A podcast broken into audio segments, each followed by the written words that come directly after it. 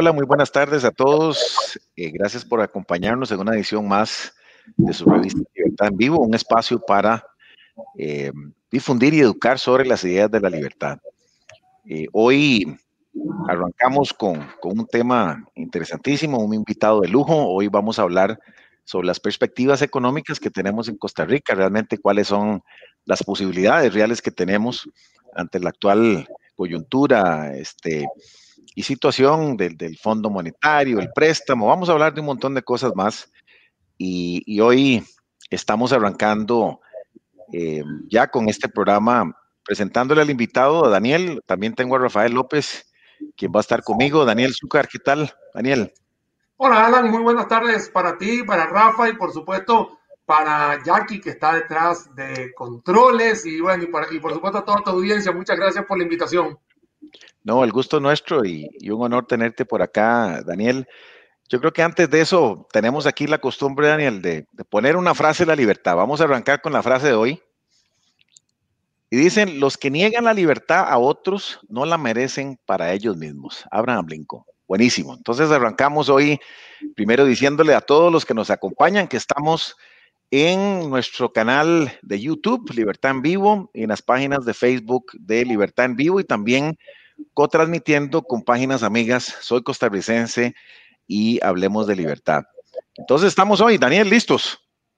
Claro que sí, arranquemos cuando queramos, porque mira, la libertad, la verdad que es algo que eh, hay personas que no la valoran, ¿no? Y te cuento así, ya para ir entrando, porque como me pusiste en un refrán, yo te voy a decir, hay mucha gente que la tiene y no la valora. Entonces a veces uno dice, uno no sabe lo que tiene hasta que lo pierde, ¿no? Entonces, es ahí lo que quería yo agarrar a el coloso Abraham Lincoln y también sumarle esa expresión, Alan y Rafa. Daniel, yo creo que sí. siempre arrancamos presentando al invitado, ¿verdad? Este, Daniel, yo creo que todo el mundo de, lo, lo, lo, ve a usted, pero ¿quién es Daniel en realidad? ¿Cómo aparece aquí ese acento venezolano y tal? Pero eh, contanos un poquito vos así rápidamente para a ver cómo, cómo aterrizaste aquí en Costa Rica. Bueno, mira, es muy sencillo porque la historia empieza en que mi mamá es costarricense, eh, casada con mi papá venezolano. Entonces, eh, en realidad, yo tengo mitad y mitad, por decirlo de una manera. Obviamente, eh, toda la educación primaria, secundaria y el grado universitario hecho en Venezuela. Por supuesto que el acento no se puede quitar. Recordemos que los acentos son prácticamente marcados entre los primeros 15 años de, de vida para cada uno de nosotros.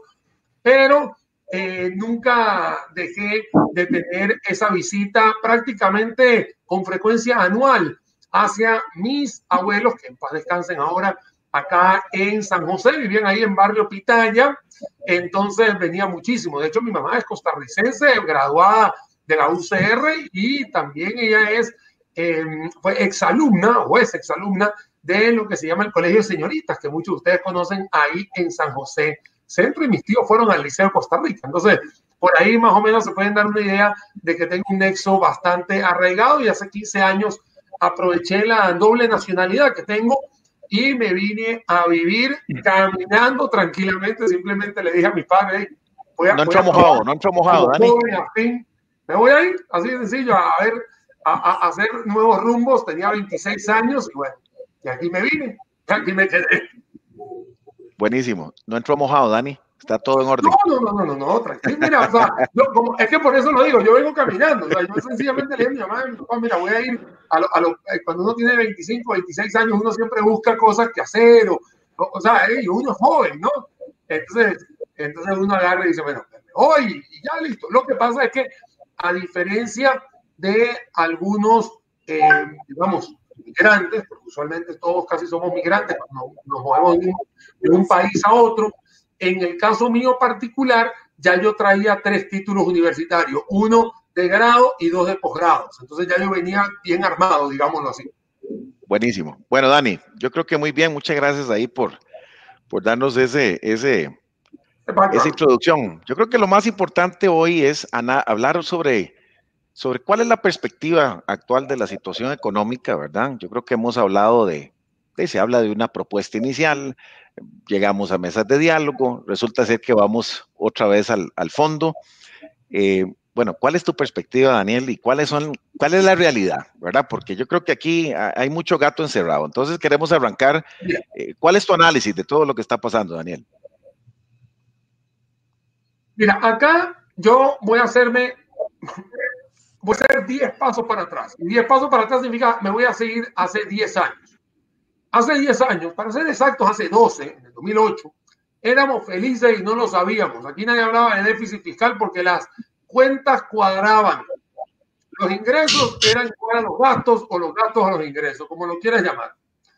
El tema es que cuando vino esa mm, crisis inmobiliaria en Estados Unidos, recordemos que cuando los Estados Unidos estornuda a muchos de los que representan un gran porcentaje en su sociedad comercial, nos engripamos, y eso es Costa Rica, eh, por supuesto allá en esos momentos se hizo una decisión que se le brindó o se le, mostró a la Asamblea Legislativa el plan escudo que le metió casi 20 mil, 25 mil nuevos empleos en el sector público.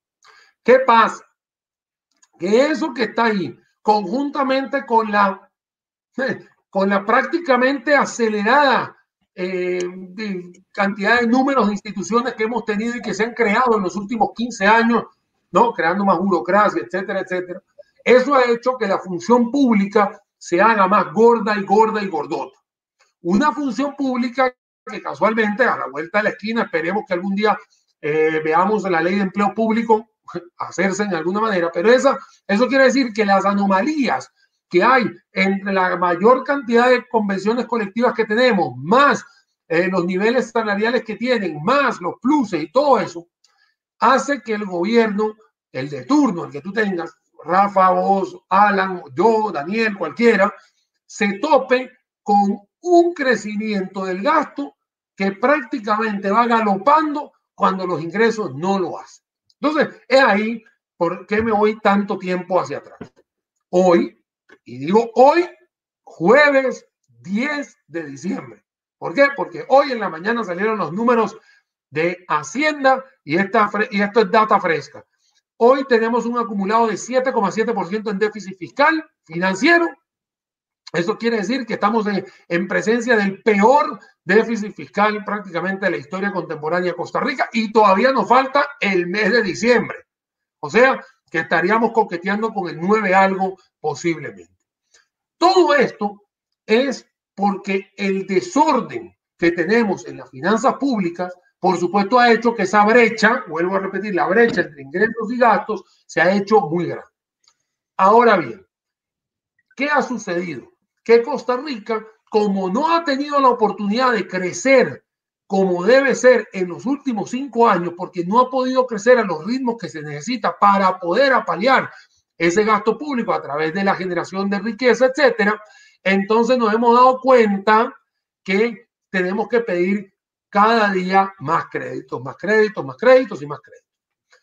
Eso, ya para terminar, en el 2017, 18, 19, los créditos, en vez de pedirlos a largo plazo, como nadie te quería prestar, entonces tenías que ir a buscar en mercado interno, la mejor forma de, captarlo era poniendo una tasa de interés alta a plazos muy cortos. Entonces, hoy tienes, hoy tienes una radiografía que vas a entrar al 2021 con un presupuesto de 11,4 billones de colones, en el cual el 42% es deuda.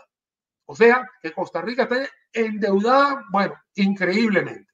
Hoy esa deuda es 69,18%. Eso salió hoy en el indicador de Hacienda, que te hace ser uno de los países más endeudados con relación al PIB y que por supuesto no tienes cómo pagar. Todo esto que te estoy diciendo, Alan y Rafa, es la radiografía que tienes. Entonces, tienes que apalearlo. Se hizo una reforma eh, fiscal hace dos años, que fue el plan de fortalecimiento de finanzas públicas, en el cual el capítulo 1 del IVA se implementó prácticamente hasta hace una semana atrás, que fue lo de los transfronterizos. Por ahí hubo una gran cantidad de mm, secuelas del IVA que la gente no entendía, que sí entendía, bueno, por ahí se hizo. El impuesto sobre la renta, que fue el capítulo 2. Y el capítulo 3, que tiene que ver con empleo público, brilla por su ausencia. Y en el caso de la regla fiscal, ya nos hemos dado cuenta que el hobby ha sido saltársela. Las municipalidades, la Junta de Protección Social y algunos entes se han querido saltar la regla fiscal. En fin, hoy, jueves 10 de diciembre, disculpe que lo vuelva a decir, estamos en presencia de un déficit altísimo, estamos en presencia en un nivel de deuda aún peor de 69% y que todavía falta el mes de diciembre a llegar por encima del 70%. Tienes tasas de interés muy altas, incluso si lo comparas con nuestro vecino Panamá, y por supuesto no ves que haya alternativas rápidamente para resolver todo esto. Te lo digo porque acabo de venir de tres semanas y media a estar en las mesas de diálogo y así fue, fue, un diálogo. No era unas decisiones bastante fuertes. Daniel, bueno, ve que, que dicha que tocaste el tema de las mesas de diálogo. Usted que estuvo ahí de testigo y de participante, ve, háblenos un poquito, ¿verdad? Porque realmente de uno lo que espera es que salgan acuerdos, que haya una posición, pero ahí negociando los mismos con los mismos, eh, para ayudarnos los mismos y para perjudicar a otros. ¿Cómo está la rosa ahí? ¿Cómo estuvo ese tema de las, de diálogo? te lo voy a contar porque la expectativa que yo tenía, que yo estoy seguro que la expectativa que tenía todo el país, era, vamos a llegar a la mesa y vamos a tomar decisiones estructurales para mover esa, ese tacómetro, esa aguja, de tal forma de agarrar y decir, bueno, vamos a tomar decisiones estructurales y que podamos mover la aguja tres puntos, cuatro puntos, algo bastante solo. Pero luego, con el andar de las semanas, ¿no? y recuerden que fueron tres semanas y media, eh, primero empezaron las peleas, ¿no? Las peleas de la acera A contra la acera B, y bueno, y eso, eran, eso era filo parejo que se le daba a todo el mundo. Daniel obviamente tuvo su cuota de meteoritos que me cayeron cuando hablaron de las reservas, cuando hablaron de los devices, cuando hablaron de, digamos, de, de algunas, de, empleo público, bueno, por ahí también recibí yo mis, mis meteoritos, ¿no? Y por supuesto, el acera del frente, que obviamente desde el punto de vista ideológico se, se, distancia de lo que Daniel piensa y lo que otras personas pensamos, eh, estaban empeñadas en grabar grandes eh, corporativas, grandes empresas, grabar a las zonas francas, etc. Entonces, ahí empezaba el distanciamiento. Como la mesa de diálogo era de diálogo y no de, de ver qué íbamos a votar, entonces llegó un punto en que la cosa era que si había consenso, eso es lo que iba a tener un buen puerto de llegada y si había disenso o lo que se llama no consenso, se sacaba de la ecuación. Entonces, llegó un punto, vamos a decir un ejemplo. Quieren grabar la zona franca. Entonces llegó Daniel y dice, yo no estoy de acuerdo. Bueno, como ya eso tiene un disenso, se acabó, ya no, no se vuelve a hablar de la zona franca. Vamos a hablar sobre, eh, vamos a grabar el, el salario escolar. Uno proponía y la otra, la acera al frente decía, no estoy de acuerdo. Y como no estaba de acuerdo, se sacaba del diálogo. Entonces, ¿qué es lo que sucede? Estas 58 iniciativas que se tienen, que salen de estas mesas de diálogo, en realidad son consensos que eran muy obvios. O sea, porque poner Hacienda Digital es muy obvio. Poner el tema de, la, de los escáneres en las... los puertos en, la, las fronteras, lo había que hacerlo. Después se les explicó lo de la cartera de CONAPE, entonces se dio lo de la cartera de CONAPE. Se, dio la venta de activos, entonces ahí fue, bueno, una, un bombardeo de meteoritos por todos lados, entonces solo los activos fueron, los que se consideraron fueron los terrenos, claro, terrenos baldíos que ahí están sin hacer nada, entonces vendan eso. Pero no había algo que estructuralmente moviera eh, la aguja. A mí me llamó mucho la atención, te cuento, les, o sea, les cuento a todos los que nos están siguiendo, que se levantó un polvorín muy, muy fuerte en el país y no es culpa de absolutamente nadie, simplemente así fue que sucedió. Cuando se propuso lo del IVA al 13%, no sé si se acuerdan, Rafa y Alan, que, que por ahí se, se, se escuchó. Sí, ¿no? sí claro. Les voy a contar cómo sucedió eso. Imagínense que estamos en una mesa, ¿no? Estamos hablando y hablando como cualquier persona que está en una, en, en una mesa de trabajo. Y de repente se fueron unas personas a otra mesa, a otra mesa de trabajo, llegaron y dijeron, ¿qué les parece? Así dijo, ¿qué les parece si hacemos esto? ¿No? Entonces la gente escuchó, simplemente dijo, bueno, vamos a escuchar qué dijeron. y lamentablemente eso se filtró como si hubiese sido una propuesta ya tangible y todo eso. Y bueno, obviamente ya se, ya se dieron cuenta lo que pasó en la segunda semana de las mesas de diálogo, que bueno, casi queman el país también. Y en realidad fue algo muy, ¿cómo se llama? Muy, muy normal cuando uno está haciendo eh, escenarios, eh, eh, digamos, en corrida financiera, etcétera. Pero eso también sucedió. Todo esto que les estoy contando era porque las mesas tenían una gran cantidad de sectores, eran más de 64 sectores que estaban ahí. Ahí habían sindicatos, habían cámaras empresariales, había el foro de mujeres, estaba la conferencia episcopal, había muchísima gente de muchísimas aristas y bueno, y todo el mundo quería hablar. Entonces, por eso que se hacían kilométricas esas reuniones y personalmente tuve que llegar a mi casa prácticamente al sobre, como dicen. Daniel, pero, pero así, con el corazón en la mano. Y yo sé que vos sos muy directo en, en esto. ¿Realmente fue una pérdida de tiempo eso? se llegó a algún consenso. Es que, es que cuando salimos de tantos días, tanto esfuerzo, y llegar a un 1% y, y, realmente nada estructural, eh, uno como, como líder, eh, eh no, no, no, no, no lo ve, ¿verdad? Pero, pero así con el corazón en la mano, Daniel. No, es que, es que, es que aquí hay que hacer cosas. A ver, hay, hay, una cosa que es el sentimiento de haber estado las tres semanas ahí, tres semanas y media, y bueno, y obviamente pelearse, defender y todo, y un trabajo enorme titánico y por supuesto Daniel Suchar le saca todo el provecho del mundo y siempre voy a decir que me pareció genial haber participado en ese momento histórico, como lo dije en, mi, en, mis, en, mis, en mis redes sociales. Ahora, en ingeniería mecánica se conoce trabajo mecánico, significa cuánto mueves la pieza de un lado al otro. Así de sencillo. Y si la pieza solamente se movió un punto porcentual, lamentablemente esa es la medición. ¿no? Esa es la medición que yo no estaba esperando.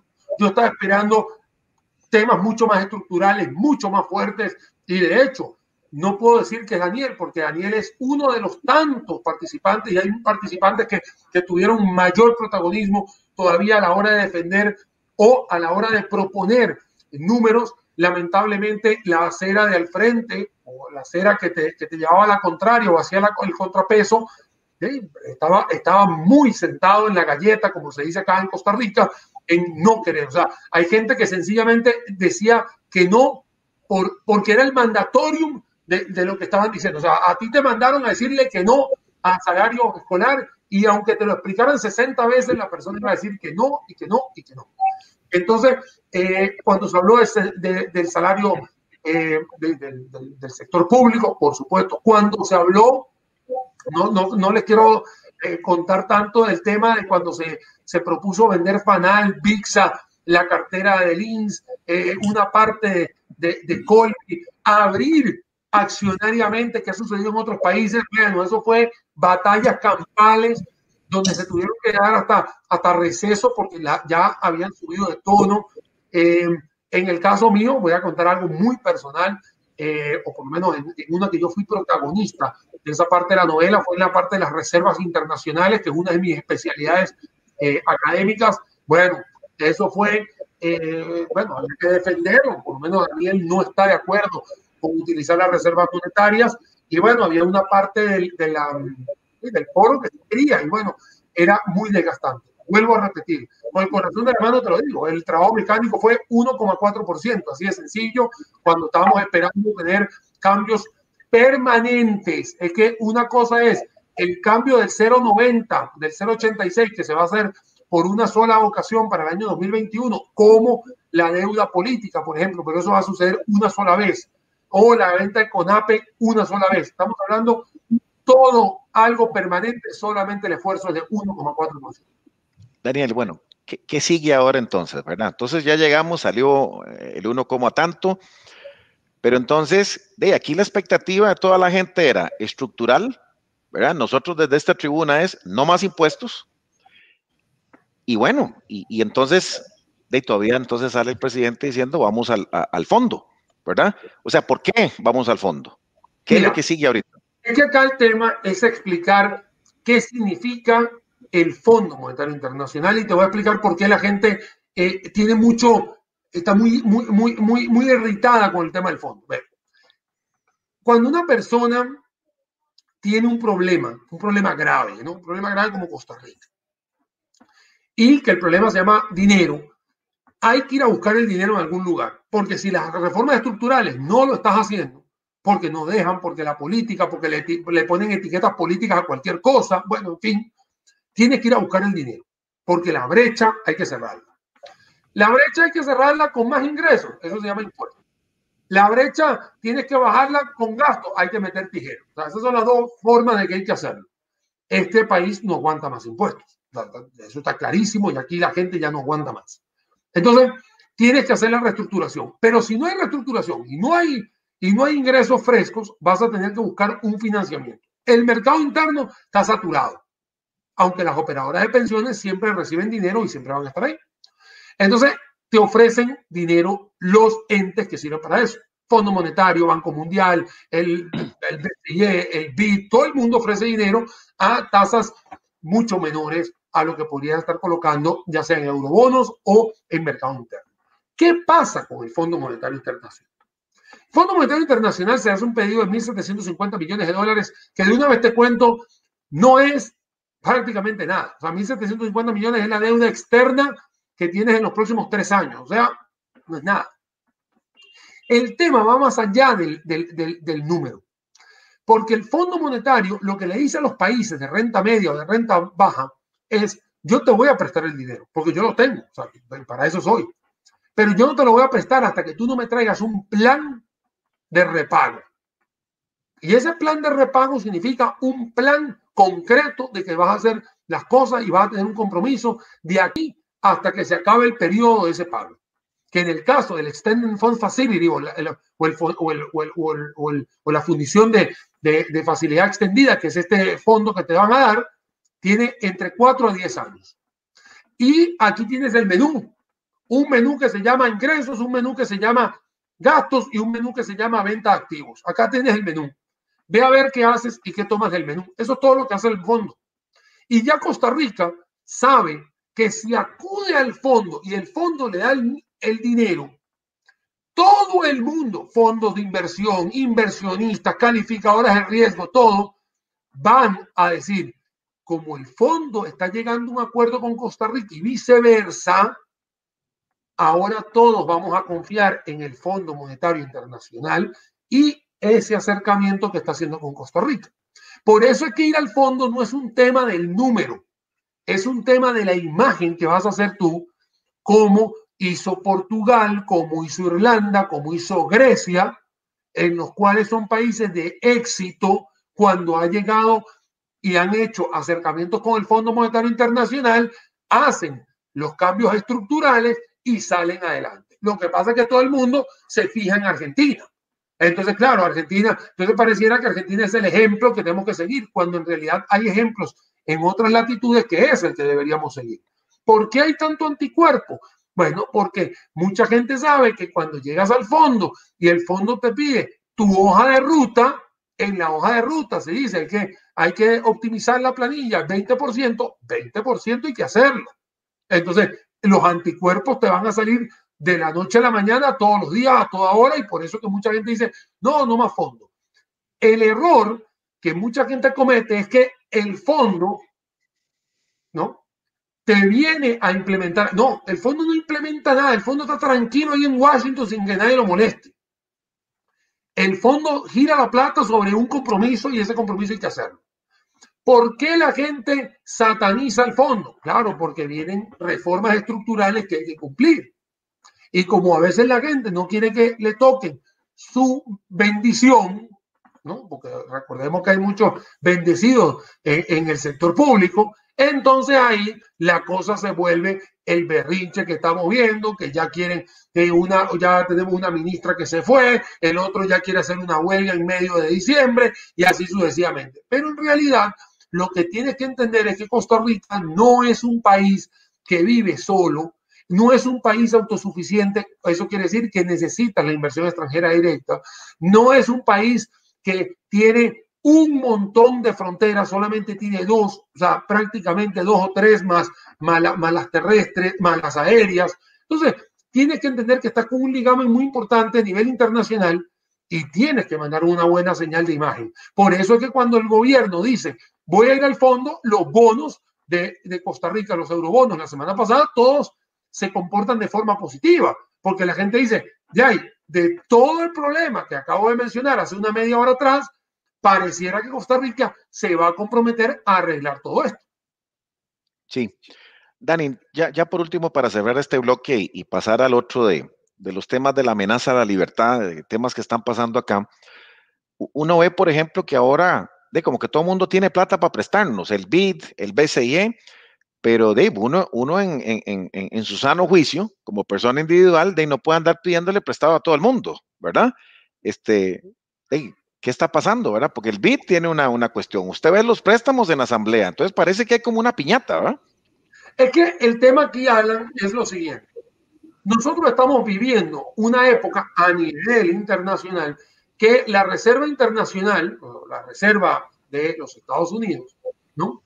Eh, bajó la tasa de interés de referencia a cero, entre 0 y 0,25. Entonces, ¿qué es lo que estamos viendo?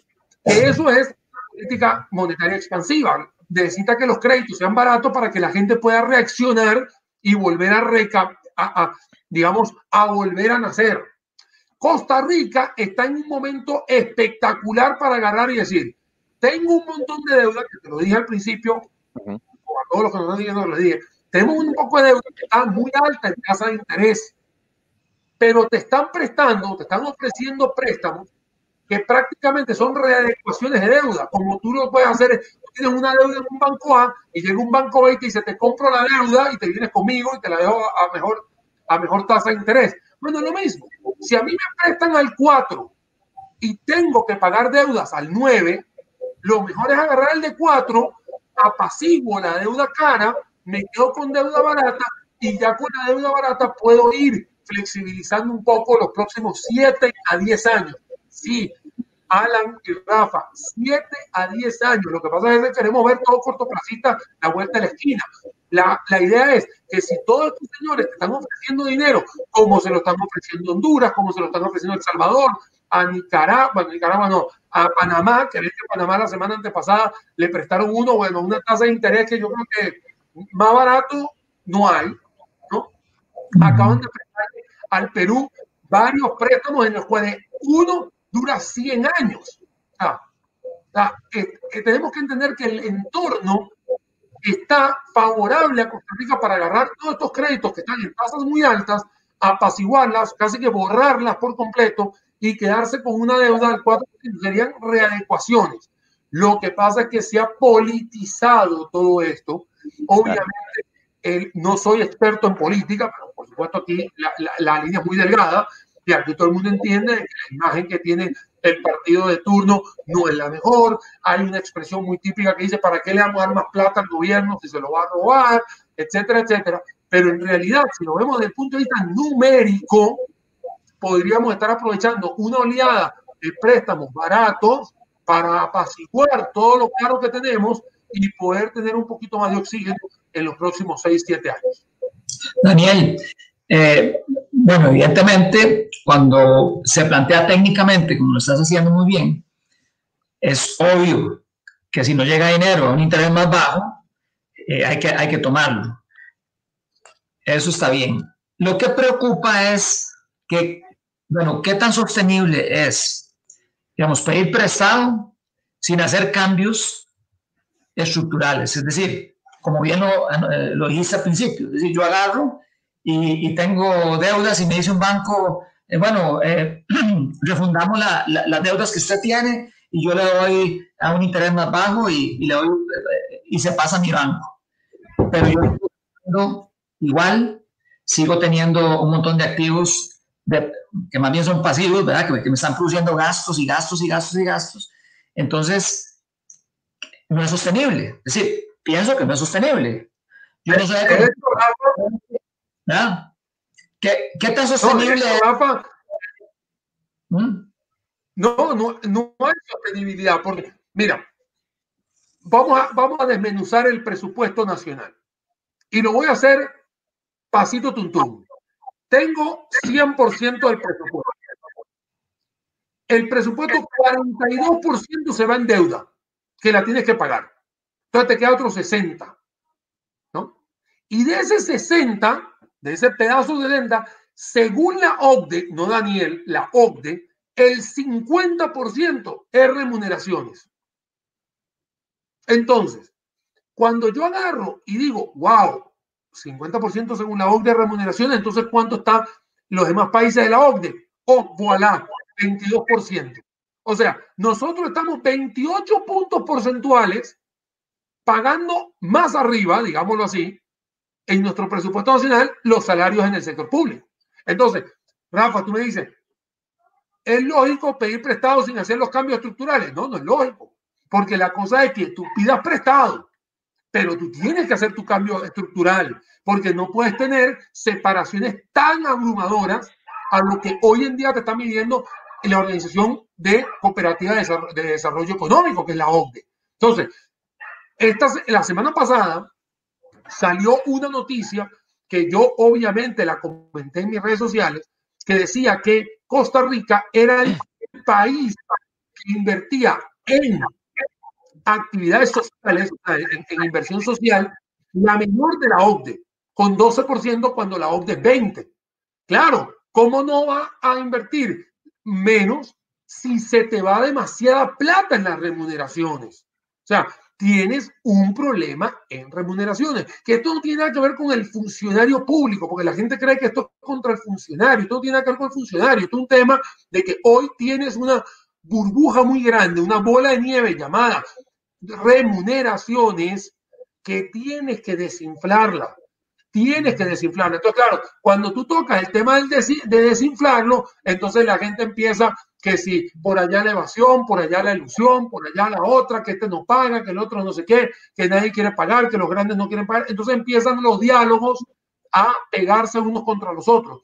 Y claro, todo es válido en, la Villa del Señor, porque usted puede decir, sí, hay evasión de tanto, hay una ilusión de tanto, hay un pago de este, la cooperativa no paga, el otro no paga. Por supuesto, usted puede hablar de exageraciones, lo que usted quiera, pero los números son ácidos y hablan por sí solos. Tienes una brecha de 9,3%, 9,5% que vas a poder tener a final del año. Tienes un montón de presupuesto que se va en remuneraciones, ni siquiera es para gasto de capital, ni siquiera es para mantener calles, ni para hacer edificios, ni para hacer cosas que te generan empleo, cosa que es un indicador que tenemos catastrófico hoy en día. Entonces, es ahí donde tienes un súper problema. Ir a buscar eh, una deuda así sea para pagar deuda cara por quedarte una barata y no seguir haciendo. Por supuesto, eso, significa tapar el sol con un dedo y en el 2022 que venga otra persona a sentarse en la, en la silla presidencial, que aquí el género va a ser indistinto, porque si viene una persona de género femenino masculino, igual se va a dar cuenta que tiene un desmadre organizado y que nadie se quiere jugar un, un tema político a la vuelta de la esquina que vienen las elecciones.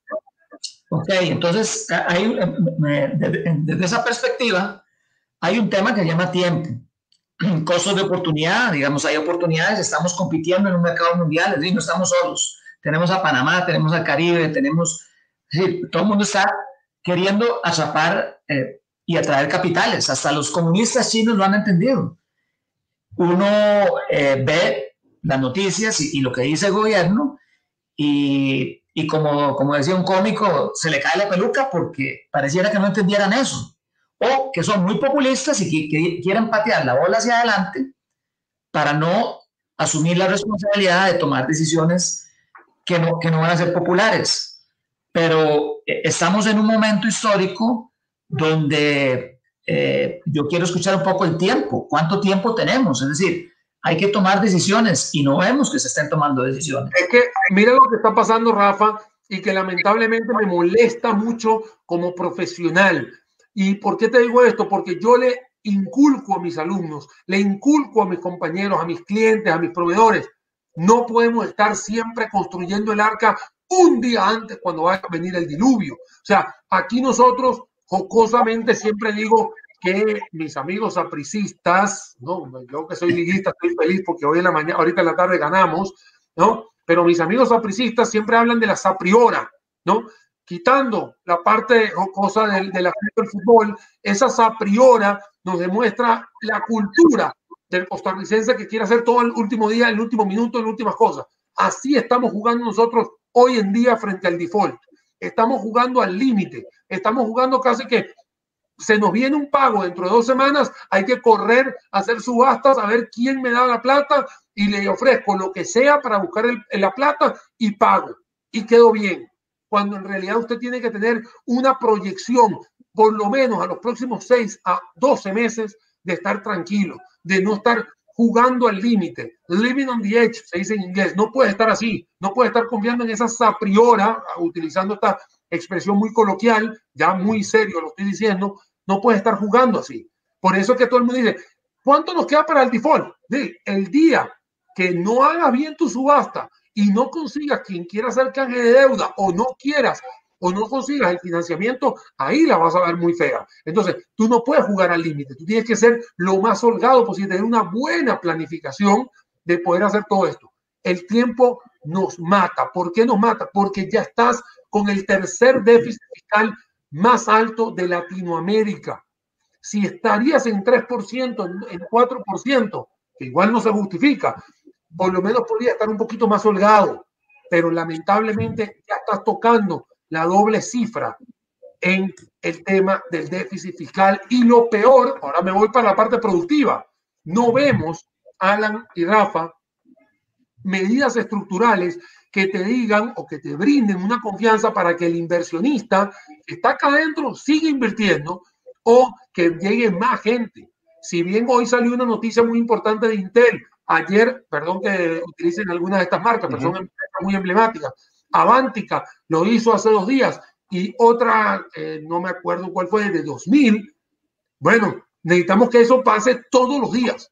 No es que solamente pase una semana y no se vuelva a repetir, porque necesitamos apalear un indicador de desempleo que está por encima de 550 mil personas desempleadas y otras 500 mil que tienen salarios prácticamente, porque están en subempleo, que no son completos.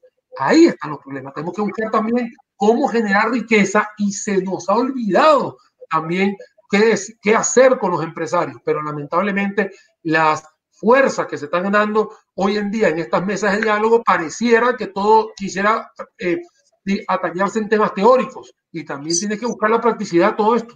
pero, pero Daniel, es que a veces nosotros, digamos, ya como para ir cerrando mi intervención, es, decir, yo creo que en Costa Rica nosotros caemos en una de, democratitis aguda. Es decir, nosotros hay cosas que la democracia no puede solucionar. Es decir, hay cosas que no se someten a votación.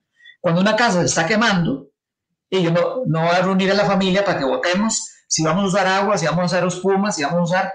Los bomberos tienen un plan de contingencia y actúan.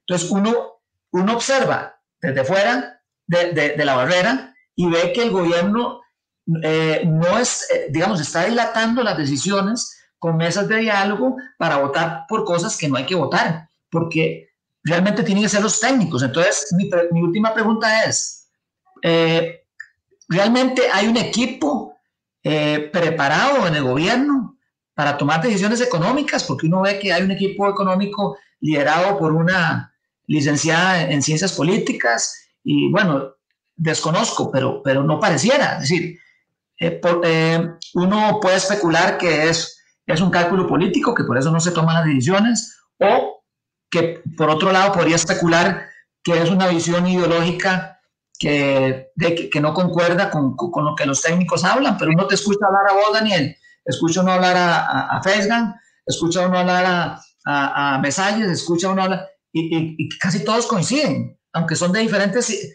digamos, eh, matices ideológicos. Uno escucha al mismo Gerardo Corrales, y entonces uno dice, bueno, ¿qué está pasando? Mira, lo que pasa, Rafa, es que no nadie quiere tomar la decisión porque tiene connotaciones obviamente populistas o antipopulistas. Entonces, ¿qué es lo que sucede? O sea, ¿dónde está la raíz de todo esto? La mesa de diálogo. La mesa de diálogo, lo dije yo en mis redes, entonces no, no es que lo estoy inventando ahora. No había que hacerla, porque tú no tienes que hacer el trabajo al gobierno. O sea, para eso tú elegiste al gobierno. O sea, para eso hubo una elección democrática en la cual hubo una primera ronda y luego hubo una segunda ronda. La gente decía, es que no había por quién votar. Eso no es problema mío. Usted día que habían 13 candidatos. habían 13 candidatos con 13 planes de gobierno. Y la gente empezaba a decir, ay, es que yo no quiero el IVA. Señores, si los 13, 12 planes de gobierno llevaban el IVA, ¿cuál es la sorpresa?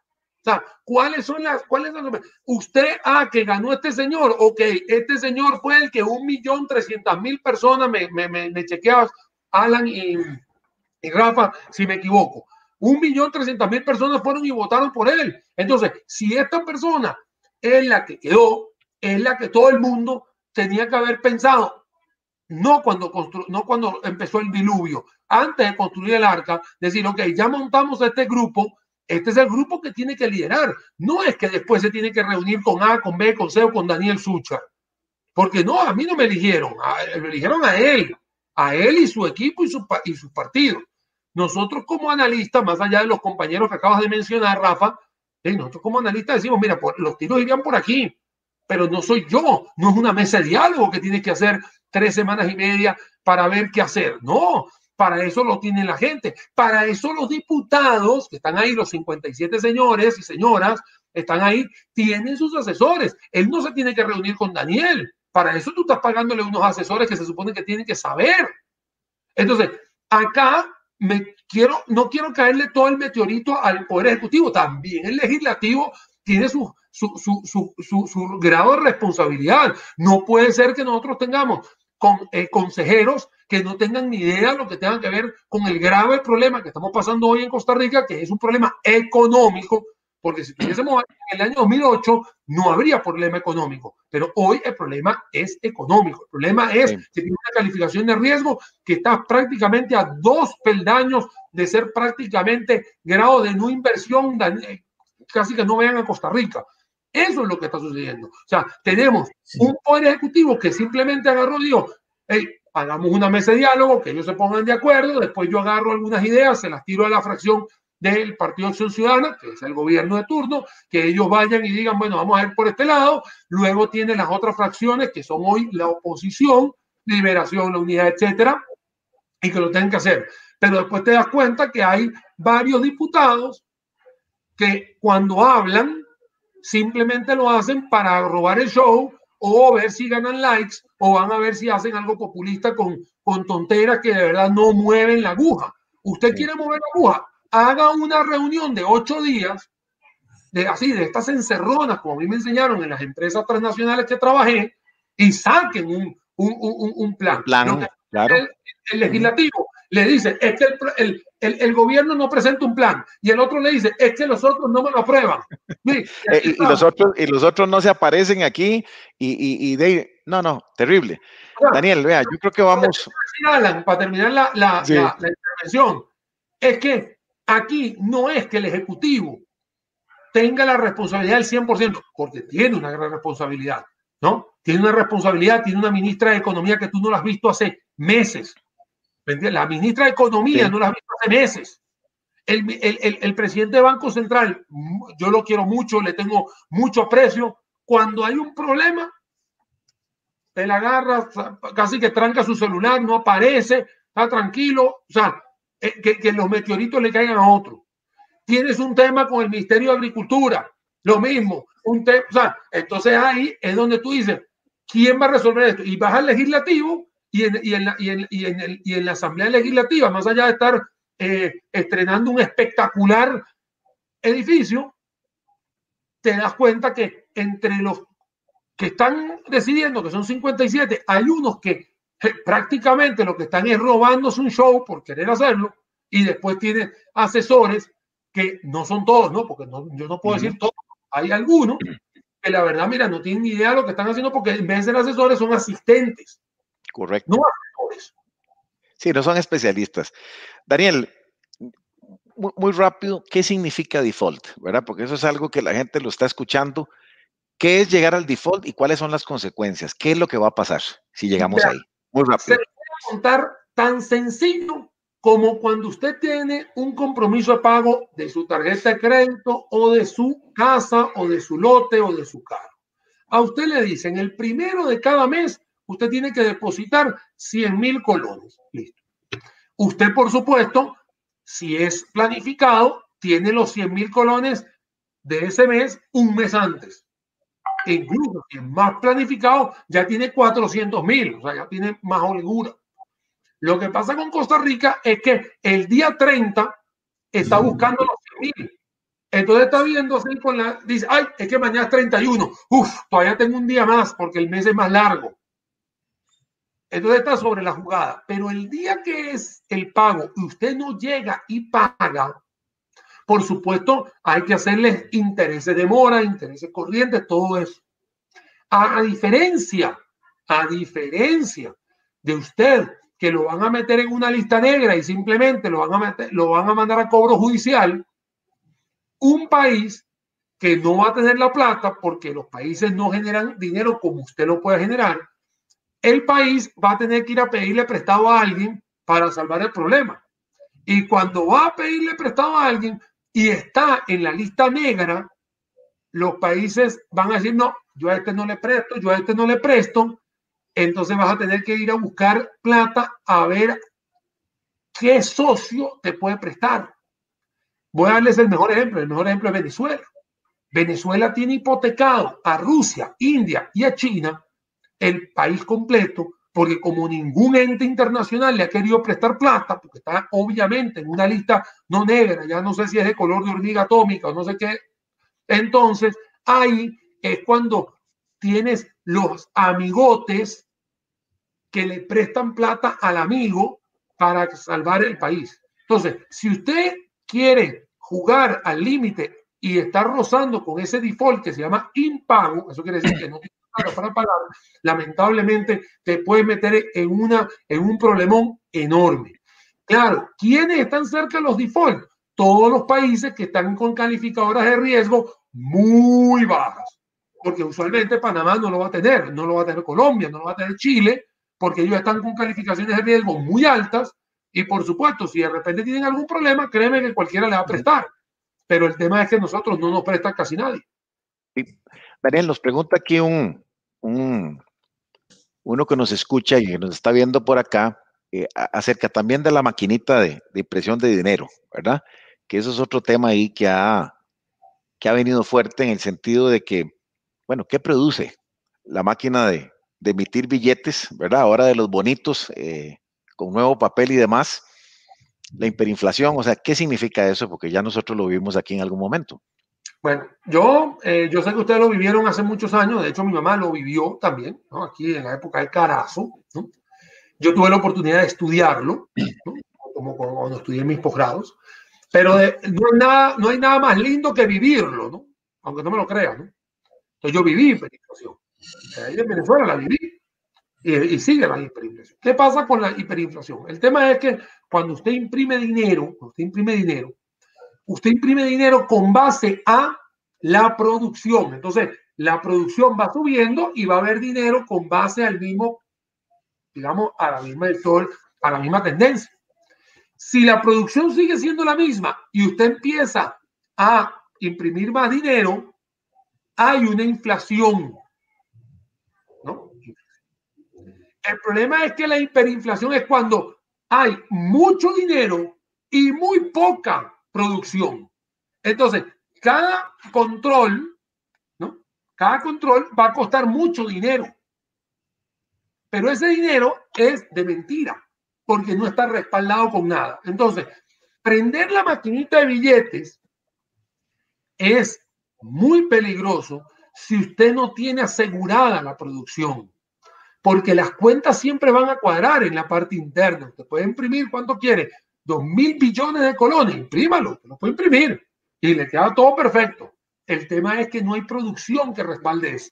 No hay dólares que lo respaldan. Por eso es que no es tan fácil agarrar y decir, vamos a utilizar las reservas monetarias, porque para eso no son. Las reservas monetarias son para contrastar un problema de, de balanza comercial, porque como este país es altamente importador, porque prácticamente todo lo que consumimos es importado, entonces ahí donde tienes que tener muchísimo cuidado con esa maquinita que casualmente no se hacen los billetes aquí, se hacen en Francia, pero tienes que tener cuidado. ok, Daniel, bueno, nos quedan unos minutos porque sabemos que tenés que salir corriendo para otra, para otra reunión. Queremos hablarte un poquito de las amenazas aquí que tenemos actualmente a la libertad, ¿verdad? Vemos ese montón de leyes de, la extinción del dominio, este, cada vez ahora salen estas ocurrencias del, tema biométrico, de que parecen buenas, ¿verdad? Porque dicen, bueno, muy bien aquí, muy bien allá, el tema de las declaraciones de las sociedades este, inactivas y demás, de que cada vez eh, están atentando contra la propiedad privada. ¿Cuál es tu, cuál es tu punto de vista al respecto? todo lo que tenga que ver con control no sirve.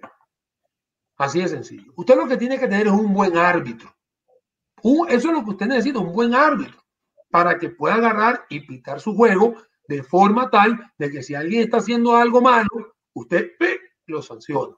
Pero usted no puede estar controlando los jugadores, usted no puede estar controlando quién portea, quién es, quién es el defensa, quién es el, el otro en un equipo y en el otro. No, cada quien tiene la posibilidad, y por eso que a mí me encanta la libertad, es de desarrollarse uno mismo. Yo vuelvo a repetir, los controles no me gustan, a mí me gustan los árbitros justos y las leyes justas. Si usted quiere meterle control de precio a los medicamentos, créame que va a haber desabasto. Ahí tienen un problema con el, con el, con el tema del arroz, que ustedes se han dado cuenta que lo he visto, que lo que yo estaba ahí de protagonista, que me han sacado, bueno, obviamente una gran cantidad de cosas y nunca me sacan la parte técnica, ¿Por qué? Porque en la parte técnica están protegiendo un grupo de amigos, entonces ahí tenemos que pagar el, el, arroz más caro. ¡Pum! Tenemos un problema ahorita con Canadá y con Brasil, el tema del azúcar. Aquí tenemos que pagar una multa por el tema del aguacate porque sencillamente a alguien se le dio la simplemente la chiripior que en algún momento se le metió entre ceja y ceja el tema del aguacate Hass ahí, ¿quién va a pagar esa multa? Por supuesto, todos nosotros. ¿Por qué? Porque en vez de tener la libertad para brindar la libertad a los consumidores, a los inversionistas, a los que vienen a producir, a los que generan riqueza, lamentablemente los quiere desahogar. Entonces, yo vengo de un país que no solamente vengo, lo quiero mucho, ¿no? Tengo muchos, muchos años, pero que también lo he tenido que estudiar por trabajo las empresas la ahogaron tanto que agarraron sus cosas y se fueron. porque Ya no daban rentabilidad. Un mercado de 30 millones de habitantes, ¿quién no lo quiere tener? Pero y, si a ti te dicen que te voy a controlar la remesa, te voy a controlar el, el, el marketing fee, te voy a controlar que, que, no puedes, que no puedes estar a un precio mayor porque tengo los precios controlados, te tengo control de cambio, te tengo control de divisas, te tengo control de todo, pues la gente se va. Ahí tienen un Venezuela hecho un desastre. Argentina, ahí lo tienen también. Ah, eh, eh, Cuba, mejor ni hablo. Entonces, ¿qué pasa? Que cuando queremos empezar a copiar modelos que son totalmente fallidos, lo que me preocupa a mí, Alan y Rafa, no es nosotros tres, es que hay gente cacareando esto como si fuese la panacea mundial y la bendición divina, que eso es el lugar donde hay que hacer, y que lamentablemente cuando uno va y les demuestra que eso es lo que está sucediendo, empiezan ataques a hominem totalmente fuera de lugar cuando uno le dice, señores, si las empresas vienen, generan riqueza, la genera, generación de riqueza genera empleo, y si uno genera riqueza, genera empleo, existe una sociedad mucho más tranquila, mucho menos irritada, mucho menos ansiosa. Pero si empezamos a limitar todo esto, hablaste lo de la extensión de dominio, el tema de las sociedades, todo eso hace que se vaya llenando el, el balde un poquitito, paca, paca, paca, y un día de esto el agua se va a rebasar y la gente se va a ir y la gente cree que es mentira. Bueno, Dani, nos ganó el tiempo y, y, bueno, ojalá que eso sirva para invitarlo otra vez, ¿verdad? Porque yo creo que nos quedaron un par de temas ahí en el aire, pero, pero de verdad que hemos disfrutado montones eh, tu compañía y, y, y, gracias de verdad, porque yo creo que la parte técnica eh, es lo que nos hace falta, ¿verdad? Oímos mucha política, mucha manipulación de masa, este, muchos mensajes que no son los correctos, se levantan unos por aquí, pero realmente esto es, es, es clarísimo, cuando se explica técnicamente, no hay tutía, como decimos aquí en Costa Rica. Yo, te voy a contar algo, Alan y Rafa, yo, yo sé que, disculpa que me tengo que, que, que salir, porque salir y entrar a otra, ¿no? Pero, eh, lo, y, y, quiero quedar bien también con, con los otros compañeros, pero mira, yo te voy a contar algo. Cuando ahorita que hubo las elecciones en Estados Unidos, que hasta el, hasta el momento no hay un ganador oficial, ¿no? Todo el mundo ya sabe que es Joe Biden, pero todavía está lo de Donald Trump. Yo tenía, eh, digamos, una visión más sobre Donald Trump. ¿Por qué? Porque no quería lo de Biden. Igual yo no voto en Estados Unidos, no importa.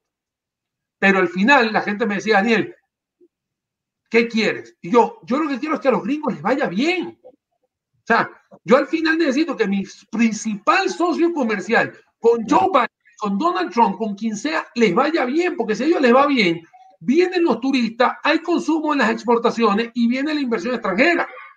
Yo hoy tengo un partido de turno que se llama Carlos Alvarado, anterior se llamaba Luis Guillermo, anterior se llamaba Laura, anterior se llamaba Oscar Arias, y hacia adelante no sé quién va a venir. Yo soy el primero que necesita que le vaya bien. O sea, yo necesito que al país le vaya bien.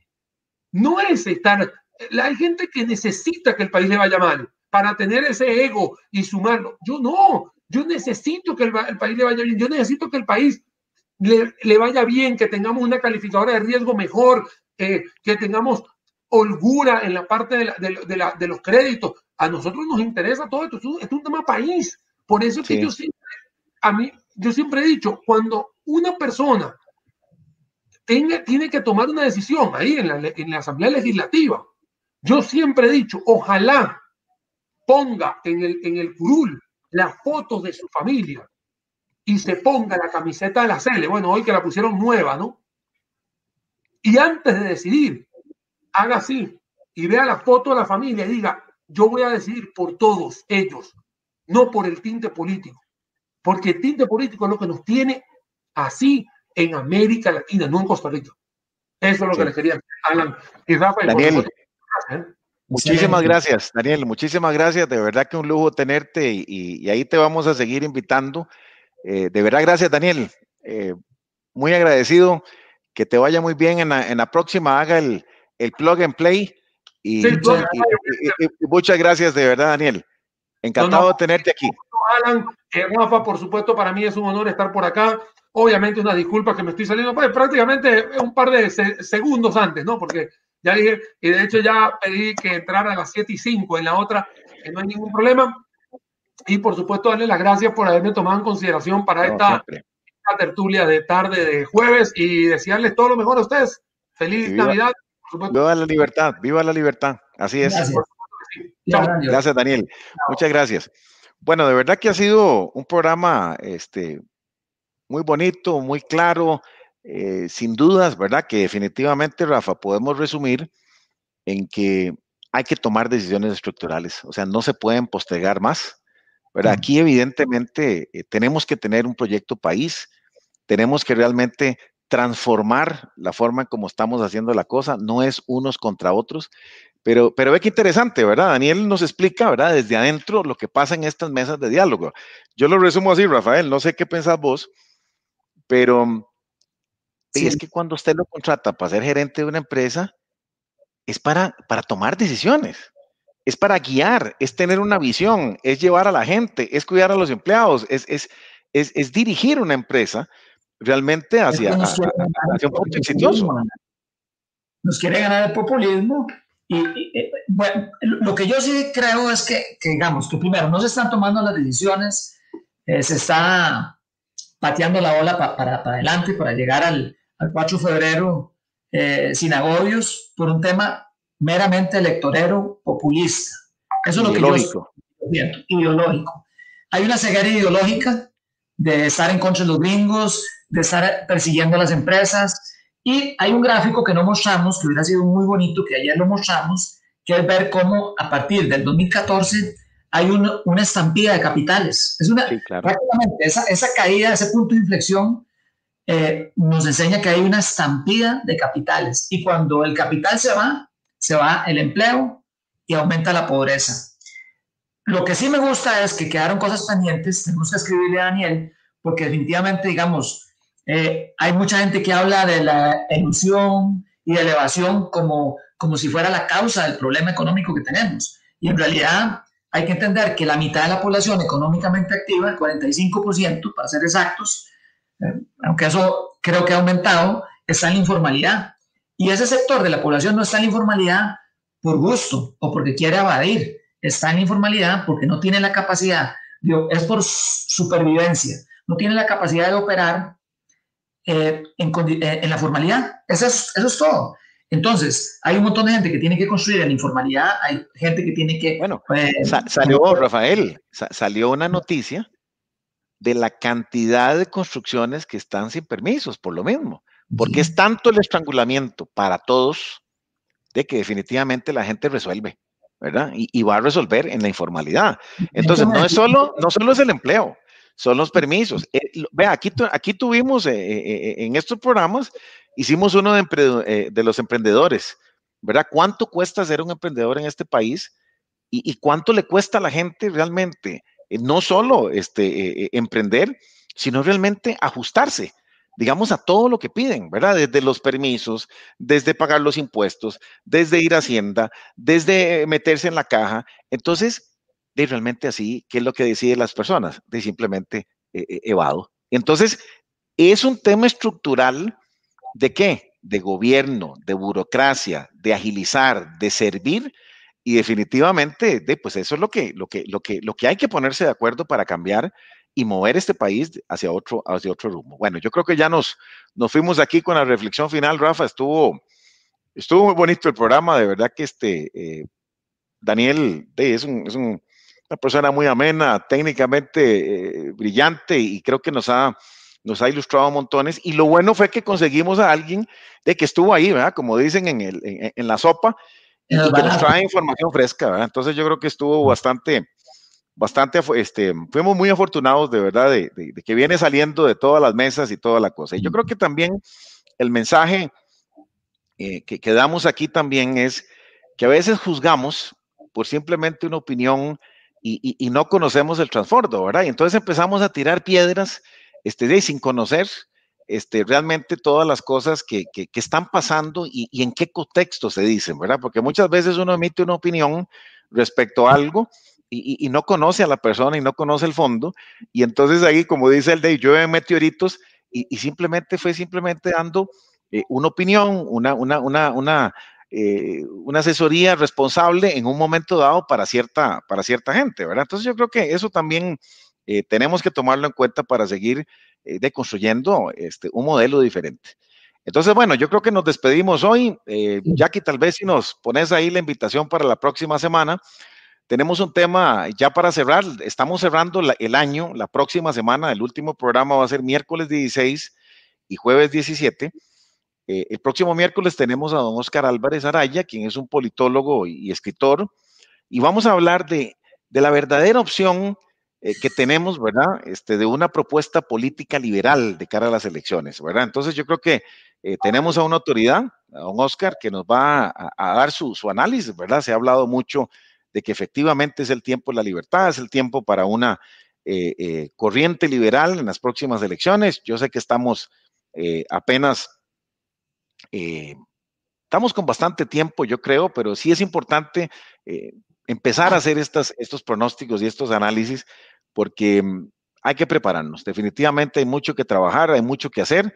Nosotros no estamos aquí afiliados a ninguna corriente política. Lo que queremos realmente es abrir los ojos, es educar. Y, creo que con estos invitados que, eh, pues gracias a Dios nos han podido acompañar en estos programas que hemos tenido, pues hemos ido eh, construyendo esa, esa, eh, esa conciencia, ¿verdad? De que efectivamente este, hay que derribar mentiras y mitos. Entonces, Rafa, muchas gracias, de verdad, hoy estuvo muy bien. agradecerles a todos los que nos acompañaron de casa. les mandamos un gran abrazo, que Dios los bendiga y nos vemos la próxima semana si Dios quiere. Hasta luego. Saludos.